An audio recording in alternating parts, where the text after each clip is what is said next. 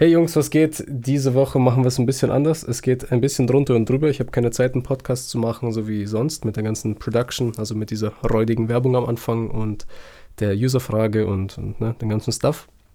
Äh, denn ich bin die Woche beschäftigt mit Produktion. Und zwar arbeite ich momentan mit einem Künstler zusammen namens Malik. Malik. Der eine oder andere wird ihn kennen, vielleicht auch nicht, aber gehört habt ihr es sicher schon, denn er singt das Intro für diesen Podcast. Du bist.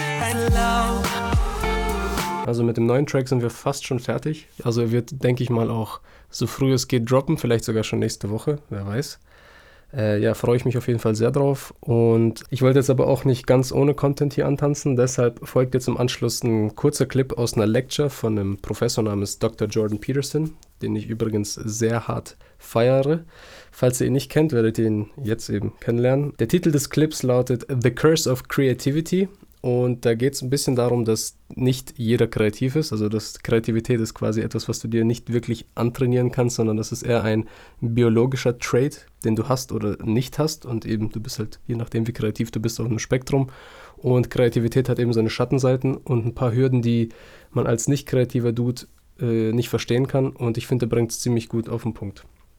Also in dem Sinne, haut rein. Bis zum nächsten Mal. Ciao. Um, you know, you hear very frequently people say things like everyone's creative. It's like, that's wrong, okay? It's wrong. It's just as wrong as saying that everyone's extroverted. First of all, you have to be pretty damn smart to be creative because otherwise you're just going to get to where other people have already got, and that's not creative by definition. So, so being fast and being out there at the front of things really makes a difference. And then you also have to have these divergent thinking capabilities, and that's part of your trait structure. And creative people are really different than non creative people. You know, partly because, for example, they're highly motivated to do creative things and to experience novelty and to and to and to chase down aesthetic experiences and to attend movies and to read fiction and to go to museums and to enjoy poetry and and, and to enjoy music that's not conventional music, for example. These aren't trivial differences. And so, and so it's, a real, it's a real misstatement to make the proposition that everyone's creative. It's just simply not the case. It's a matter of wishful thinking. It's like saying that everyone's intelligent. It's like, well, if everyone's intelligent, then the, the term loses all of its meaning. Because any term that you can apply to every member of a category has absolutely no meaning. Now, that doesn't, and you know, the other thing you want to be thinking about here is that don't be thinking that creativity is such a good thing. It's a high risk, high return strategy. So if you're creative, you just try this. There's creative people in this room, man. You guys are going to have a hell of a time monetizing your creativity. It's virtually impossible. It's really, really difficult because First of all, let's say you make an original product. You think the world will beat a pathway to your door if you build a better mousetrap. It's like that's complete rubbish. It isn't, it isn't true in the least. If you make a good creative product, you've probably solved about 5% of your problem. Because then you have marketing, which is insanely difficult, and then you have sales, and then you have customer support, and then you have to build an organization. And you have to, if it's really novel, you have to tell people what the hell the thing is you know, we built this future authoring program, right? And we, uh, it's, it's available for people online. So how do you market that? No one knows what that is, and that's a real problem. If you write a book, well, then you have the problem that another million people have also written a book. But if you produce something that's completely new and doesn't have a category, people can't search for it online. How are they going to find it? So you, you just have, and then you have pricing problems, and it's really unbelievably difficult to produce something creative and then monetize it. And even worse, if you're the creative person, let's say you have a spectacular invention, you've got no money, right? You've got no customers. Th- those are big problems. And so maybe you go and you find a venture capitalist. We start with family and friends because that's how it works. You raise money for your product. You raise money from your family and friends. That's assuming you have family and friends that have some money and that they're going to give it to you. And most people aren't in that situation. So it's a terrible barrier right off the bat.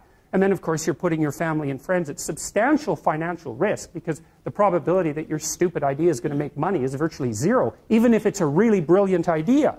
And so then let's say, well, you get past family and friends and you get venture capital, capitalists involved because that's often the next step, or an angel investor. That's, there's, there's steps in building a business. Family and friends, angel investor, that's some rich guy that you've happened to meet some manner, some way who's, who's into this sort of thing and is willing to provide you with some money to get your product off the ground. Well, how much of your product is that person going to take? Well, most of it. Most of it. And then if you get a venture, and no wonder because, you know, you don't have any money. How are you going to bargain for control over your product? He'll just say, well, do you want the money or not? And if your answer is no, then he'll go and do something else with his money. It's not like there's no shortage of things that you can do with your money. There's a million things you can do with it. So you're not in a great bargaining position. And then if you get venture capitalists involved, they'll take another big chunk, and maybe if they're not very straight with you, they'll just throw you out. Because maybe by that point in the company's development, you're nothing but a pain in the neck. Because what do you know about marketing and sales and customer service and building an organization and running a business? Like, you don't have a clue, so why do they need you? So even if you're successful at generating a new idea and you put it into a business, the probability that you, as the originator of the, of the idea, are going to make some money from it is very, very low. So don't be thinking that creativity is such a is such a is something you would want to curse yourself with. Now, you know, it's not all bad because it, it opens up avenues of experience for creative people that aren't available to people who aren't creative. But it definitely is a high risk, high return strategy. You know, so the overwhelming probability is that you will fail. But a small proportion of creative people succeed spectacularly. And so it's like a lottery in some sense. You're probably going to lose. But if you don't lose, you could win big. And that keeps a lot of creative people going. But also, they don't really have much choice in it because if you're a creative person, you're like a, a, a fruit tree that's, that's bearing fruit. So you don't really have, you can suppress it, but it's very bad for you. You know, the creative people I've worked with is if they're not creative, they're miserable. So they have to do it. But, and, and you know, there's real joy and, and pleasure in it. And, and, and, and, and, and psychological utility. But that doesn't necessarily mean that it's an intelligent, it's certainly not a conservative strategy for moving forward through life. So, and you know, whenever I talk to people who are creative, and you, you guys should listen to this because I know what I'm talking about.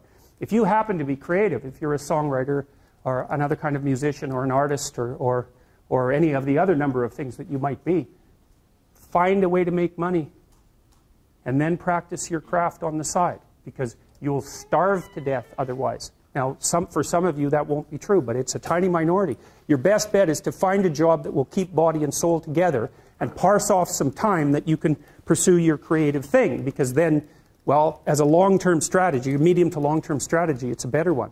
But it's got incredibly difficult for people, musicians, for example, it's incredibly difficult for new musicians to monetize their, their craft, even if they're really, really good at it.